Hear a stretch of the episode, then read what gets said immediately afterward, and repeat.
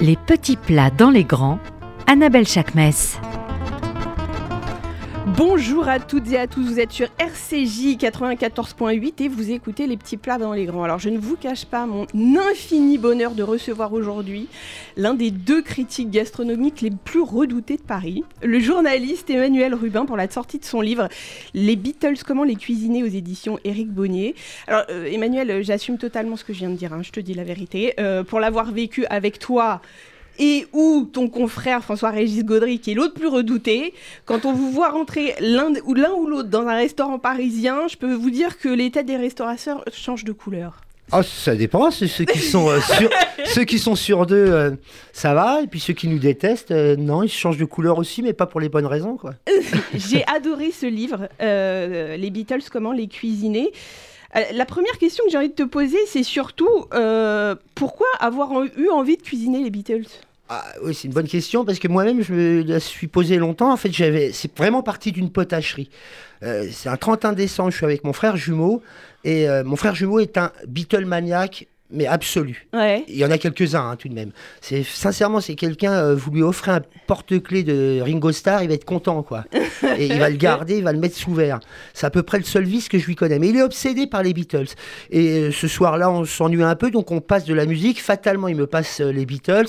Et je ne sais pas pourquoi il dit, ce serait quand même bien de, faire un truc sur les Beatles. Je lui dis, mais on n'a aucune légitimité à le mhm. faire. Et donc plus la soirée passe, il dit, mais t'as pas une idée? Je dis, je n'en ai aucune. Euh, et puis il réfléchit, réfléchit, il dit Ah, je, je l'ai, toi, t'es critique gastronomique, t'as qu'à écrire un livre sur la cuisine des Beatles. Alors je réponds C'est vraiment du n'importe quoi. Il me dit Pas du tout. Euh, dans telle, telle, telle, telle chanson, les Beatles évoquent tel, tel, tel, tel produit.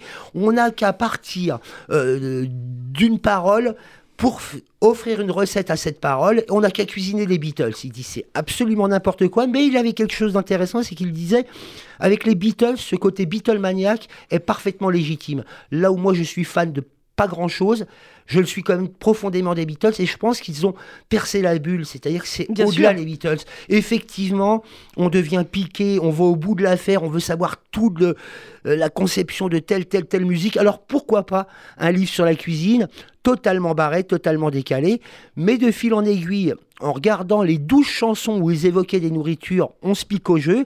Et après, je me suis dit, ben, je vais demander à quelques, parce que moi je suis pas du tout cuisinier, mais à des chefs, et alors qu'ils soient euh, vraiment professionnels quand ou on n'est pas cuisinier, quand on a ton savoir, parce qu'on va se tutoyer, ça va dans la vraie vie, on se tutoie. Quand on a ton savoir, on sait quand même accommoder les trucs.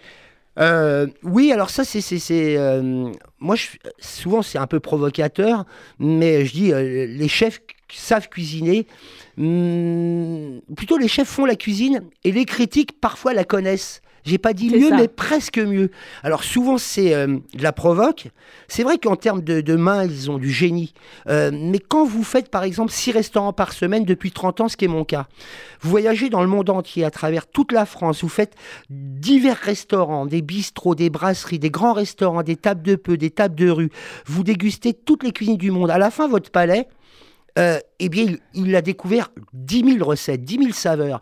Un chef, et moi je suis fils de, restaurateur, fils de cuisinier dont je peux en parler, c'est compliqué parfois pour lui de, sortir, de sortir ses antennes. Il est un peu euh, la tête dans le guidon, la tête dans les fourneaux, tous les jours dans son restaurant. En vérité, il n'a pas l'occasion de découvrir autant de recettes, autant de saveurs que ça. Alors aujourd'hui, les champs changent avec une nouvelle génération qui voyage plus, qui s'informe plus. Mais je peux vous dire qu'il y a 20 ans, un chef, il était assigné à résidence et il faisait à peu près la même recette et la même cuisine toute sa vie, à part quelques chefs. C'est vrai. Eh bien, un critique, lui, quelque part, il ne sait pas faire la cuisine, mais oui, il la connaît, si ce n'est mieux, du moins aussi bien. Ce qui est ton cas.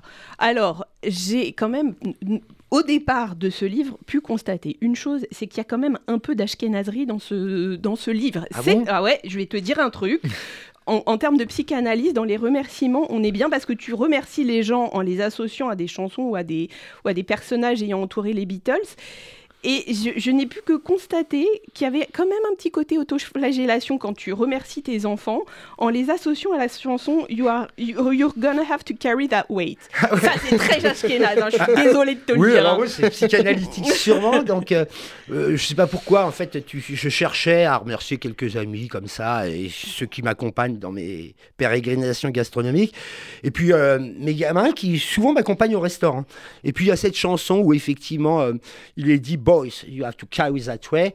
Et comme j'espère être un bon papa, mais je leur en fais voir. Hein, euh, quand même, donc je leur dis, et notamment des fois, je leur dis, allez, on va au restaurant, ils ont pas envie, allez, on se met au devoir, ils ont pas envie. Euh, je bah, voilà. Mais c'est le propre de tout Et puis, euh, un jour, ils verront ce bouquin-là, ils vont se dire, mon père, il faisait vraiment n'importe quoi, il avait vraiment du temps à perdre. je dis, bah, vous serez obligé d'assumer un bouquin aussi potache que celui-ci. Ah non, moi, contrairement à ce que tu, ce que tu viens de dire, je le trouve génialissime. Parce que... il est marrant. Ah, et puis il est, il est très intelligemment construit, c'est-à-dire que tu y mets du coup ces chefs et tu les, tu les associes chacun à une chanson. Tu as réussi à trouver la bonne personne, la bonne chanson et le, la bonne recette. Ah, oui, alors après, c'est toujours la même histoire. C'est un livre euh, qui. Euh, qui n'est pas sérieux, mais qui, euh, enfin, qui n'a pas d'esprit de sérieux, mais qui est fait sérieusement. Euh, effectivement, sur chaque chanson qu'on a retenue, le bouquin est conçu un peu comme un album. Donc, il n'y a pas 10 chansons, mais 12. Euh, chacune, on raconte les coulisses de cette chanson, et parfois, c'est étonnant. Et puis, on a demandé, effectivement, un casting de chefs, eux, légitimes à cuisiner, mais je voulais qu'ils soient un peu dans l'esprit... D'abord, je les appelle les pop chefs. Il fallait qu'ils aient une dimension un peu rock'n'roll. Soit dans leur cuisine, soit dans leur manière. Autrement, ça n'avait pas lieu d'être. Donc le casting était quand même euh, bien réfléchi. Alors, c'est quoi quelqu'un de rock'n'roll? Parce qu'il n'y a pas que des chefs. Ou un chef rock'n'roll, ça veut dire quoi?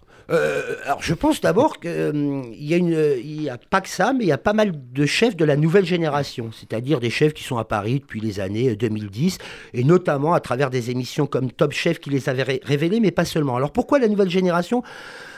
Parce que je pense que très sincèrement, par-delà leur cuisine, c'est vrai que dans leur manière d'être, dans leur manière d'aborder leur métier, dans leur manière, je le disais, de voyager, de s'informer, de, jouer des, réseaux sociaux, euh, de, même concevoir leur, leur cuisine qui est certainement plus euh, euh, ouverte au monde, qui va non pas fusionner, mais s'inspirer de plein de choses.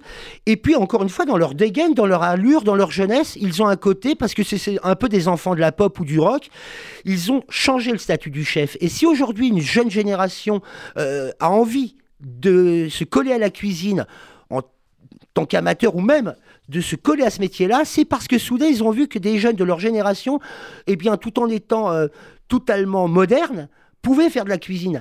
Euh, moi, je suis d'une génération où le chef, c'était un peu le chef sous toc, tablier, de préférence bedonnant, euh, bah, tout le monde n'avait pas envie de s'investir là-dedans. Je, les respecte énormément, mais il y a toute une génération qui dit c'est pas du tout envie de, m'incarner dans un chef euh, sous toc, euh, avec son nom griffé sous le tablier comme s'il avait oublié son nom, de préférence avec des kilos de trop et à rêver de Michelin toute sa vie. cette génération-là a cassé des codes, et notamment dans cette image du chef. Et une image est importante, et dans le statut du chef, et puis leur cuisine, je pense, c'est multipiste. Là, elle s'inspire du monde, elle s'inspire de différentes manières de, d'aborder les produits, de, cuisiner, de construire leurs recettes, de les dresser, de travailler la flamme. Donc oui, ils sont plus pop, ouais. On a avec nous, du coup, un chef qui est dans le livre, qui est Thomas Chisholm, qu'on adore ici et qu'on reçoit assez régulièrement. Euh, sincèrement, et c'est ce que je vous ai dit quand, quand on était juste avant l'émission, vos, pour moi, c'était tellement évident de l'avoir dans ce livre. Vos cerveaux sont en Bluetooth. Vos cerveaux, c'est les mêmes. mais euh, j'ai eu ce sentiment réel, et je lui ai dit quand j'ai mangé chez lui, d'affranchissement on, a, on est euh, sur, euh, on est sur, euh, et tu le décris très bien dans le livre parce que tu dis Thomas signe des créations hors cliché, loin des étiquettes, courant dans l'époque, mais en mode alternatif, un appétit de la, percussion tonique, éclectique, free as a bird. Je, pense qu'on pouvait pas dire mieux que ça. alors, il va parler lui-même, mais c'est vrai que, alors moi, ce que je peux reprocher parfois à la jeune génération, c'est de monter très vite. Euh, ils ont 23, 24. Alors souvent avec les médias, on les propulse. Et parfois, tu dis prenez votre temps parce qu'ils se piquent de créativité. Ils ne sont pas tous encore créatifs. Ils ont encore euh, un peu de métier à apprendre. Si ce n'est qu'il faut toujours des exceptions à la règle. Et, Thomas Chisholm en fait partie. Moi, je ne le connaissais pas. Je les découvre toujours, non pas personnellement, mais par leur restaurant. Et, euh, Chocho, en l'occurrence. Chocho à Paris. Et je vais à ce restaurant-là et je déguste un plat qui est un cerf, qui est travaillé avec une sauce, mais d'une densité, euh, il va la raconter mieux que moi. Il y avait tout dans ce plat-là. Et je Ça, c'est du grand Rubin, j'adore, vas-y, vas-y. Non, mais je trouvais qu'il est, euh, qu'il était vraiment, j'avais l'impression d'un plat percutant. Mais comme on le parlait, d'un saut de batterie, il y avait tout, il était monté, euh, dressé à la verticale, il y avait du volume et pas tous ces plats qu'on voit aujourd'hui un peu trop à plat. Je sors de là, je me dis, j'adore cette cuisine, il y a du rythme dans cette mm. cuisine. Euh, c'est vraiment une rythmique. Et d'ailleurs, l'adresse, au-delà des assiettes, le public, la cuisine ouverte, le service, tout ça fait qu'il y a comme un bande, euh, comme une bande. Euh, et j'avais adoré le restaurant. Et quelques temps après, je pense à ce bouquet-là et je me dis, ah bah lui, il faut que je l'appelle. Alors ce qui y a de bien, c'est qu'on ne se connaissait pas du tout d'ailleurs. J'ai envoyé, euh, je crois, via un réseau social, j'ai dit, vous ne voudriez pas faire une recette sur un bouquin sur les Beatles? Je me suis dit, il va me dire, il est complètement sonné, lui. bon, quelques temps après, il me répond, ok.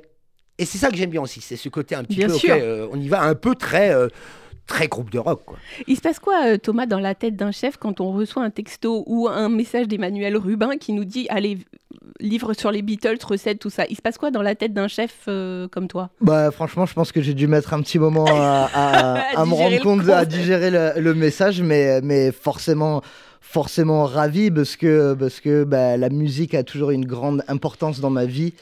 Euh, je veux dire, même notre dossier de presse au restaurant Chocho a été euh, fait sous forme d'album. Uh-huh. Euh, donc on distribuait des CD et les gens devaient lire la pochette de l'album pour lire le dossier de presse de Chocho.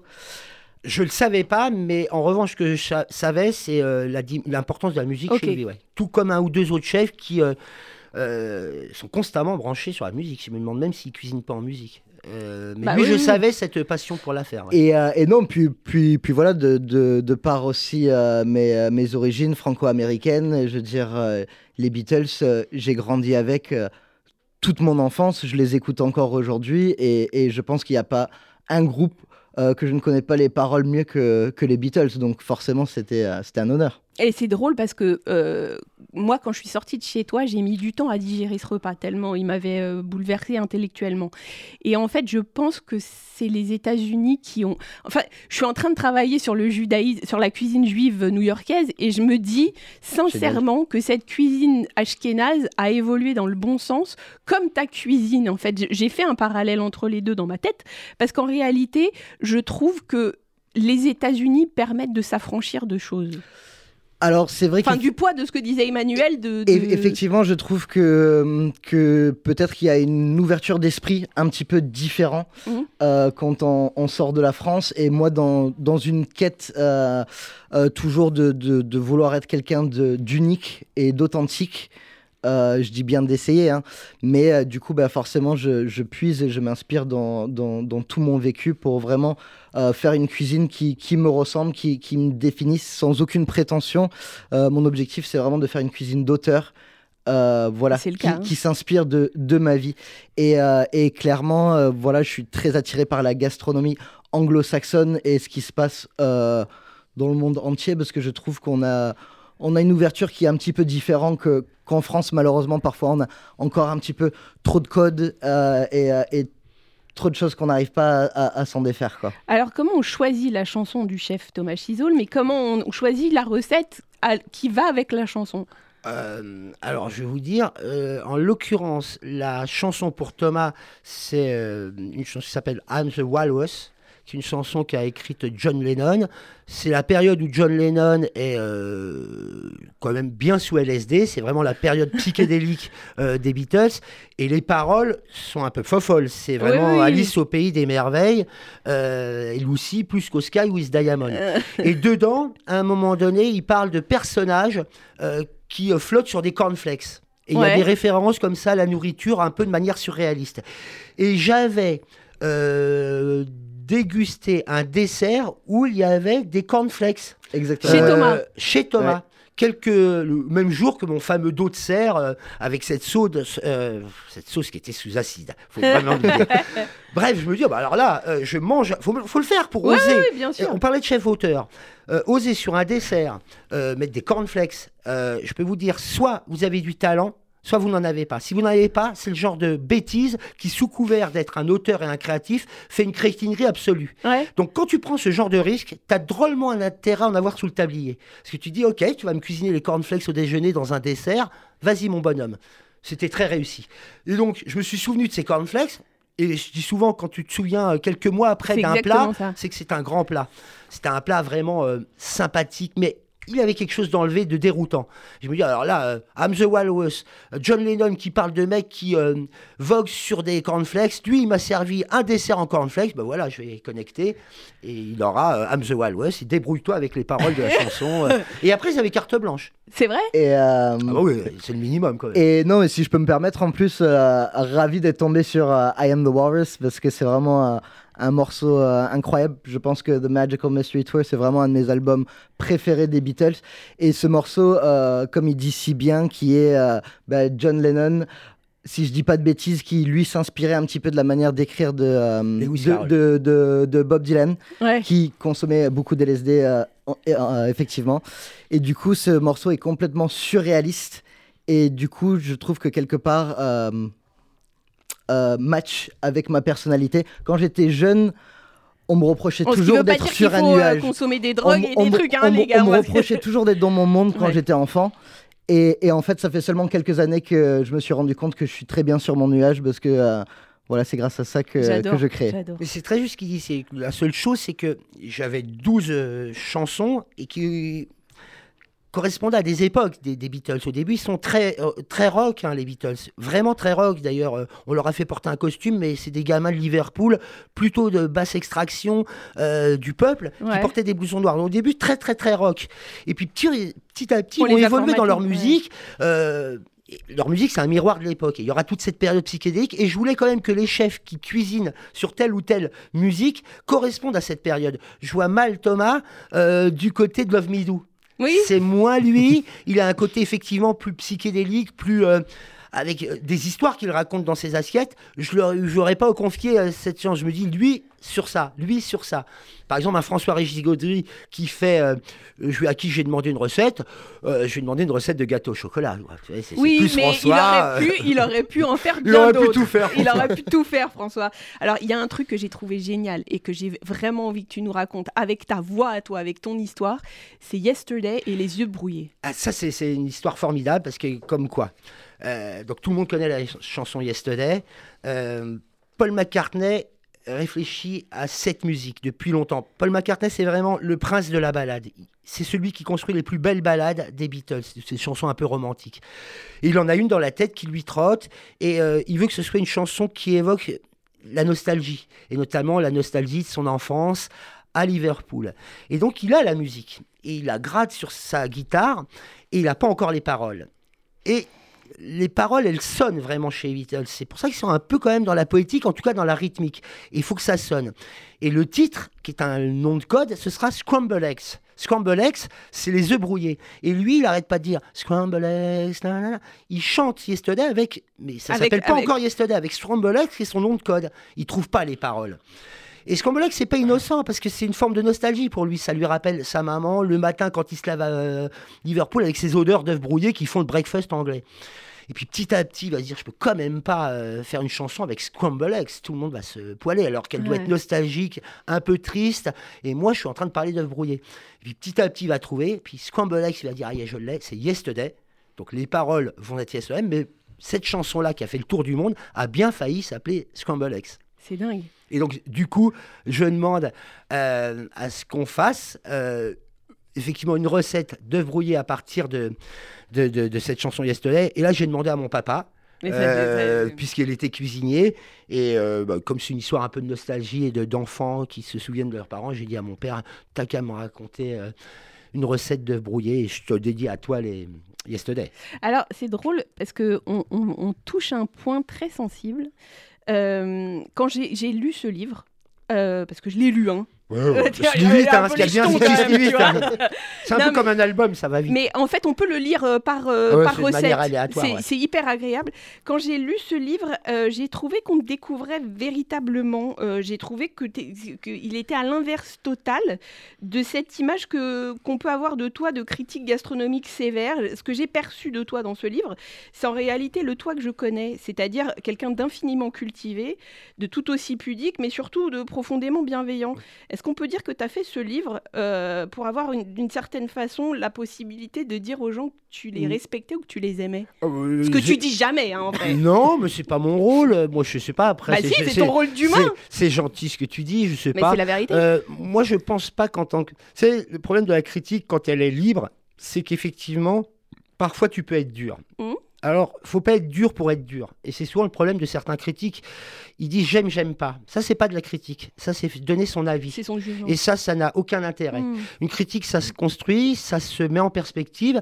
Ça doit d'abord bien réfléchir à ce qu'est un restaurant et quel restaurant dans lequel tu entres. Si tu rentres dans un bistrot, ne le juge pas comme un grand restaurant. Rappelle toujours à quel genre il appartient. Ensuite, un restaurant, il te promet certaines choses.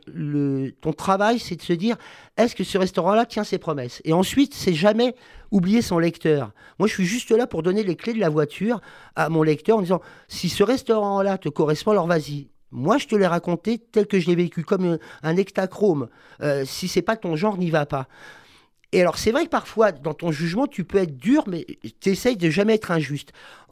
Le souci, c'est que sur 20 chroniques, je vais en écrire 17 euh, où franchement je dis plutôt du bien et où, en tout cas j'essaye de sortir. Mais il y en aura toujours trois et c'est ça la liberté où tu dis là ça s'est très mal passé et là c'est pas juste et cette adresse elle est injuste, elle ne tient pas ses promesses. Mais on ne retiendra que ces trois adresses. Mais c'est aussi parce que aujourd'hui euh, la critique gastronomique c'est de l'eau tiède. Euh, la plupart se contentent de repomper les dossiers de presse ou euh, l'invitation qu'ils ont eue. Donc, il n'y a plus de critique. Il y a éventuellement de l'information euh, sur des restaurants, et je ne le dénie pas, mais ça, c'est pas de la critique.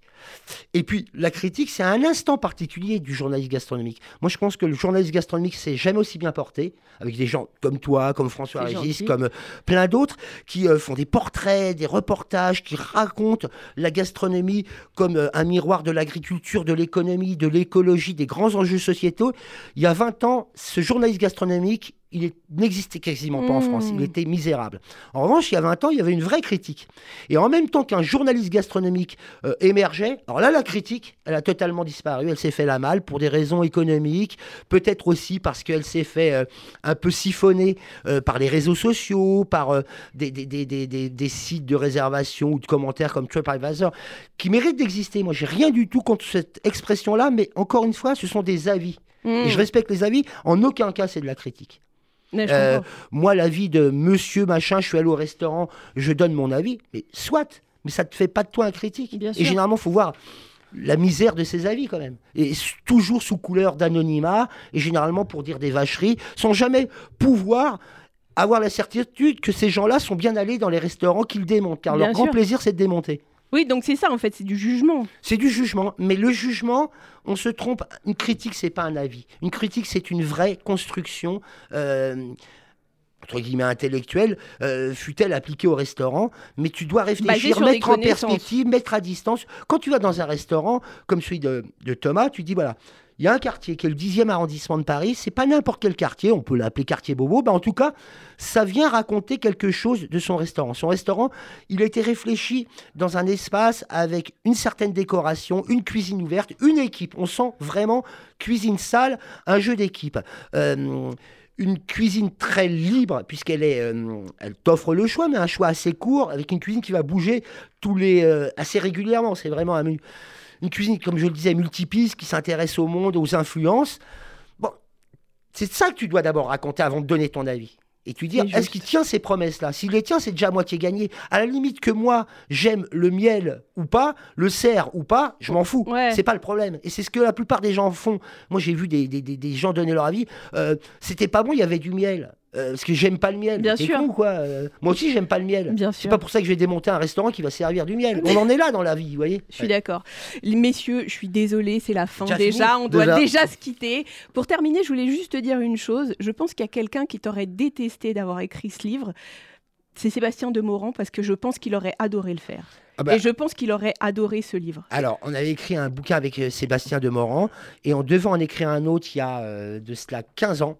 Et euh, ça, ça c'était un bouquin où on reprenait tout les albums de rock qui évoquaient euh, euh, justement la boue de Breakfast in America de Supertramp. Eh ben faisons-le ensemble. Et, Sébastien n'a pas pu le faire, mais c'était en partie aussi un peu son idée. Ouais. Eh ben faisons-le ensemble. Je vous remercie infiniment d'avoir été avec nous ce matin et merci beaucoup parce que moi, ce que cette discussion, c'est ce que je vis tous les jours et j'étais ravie de le partager avec les autres.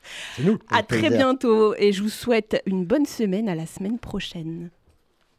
Thank you.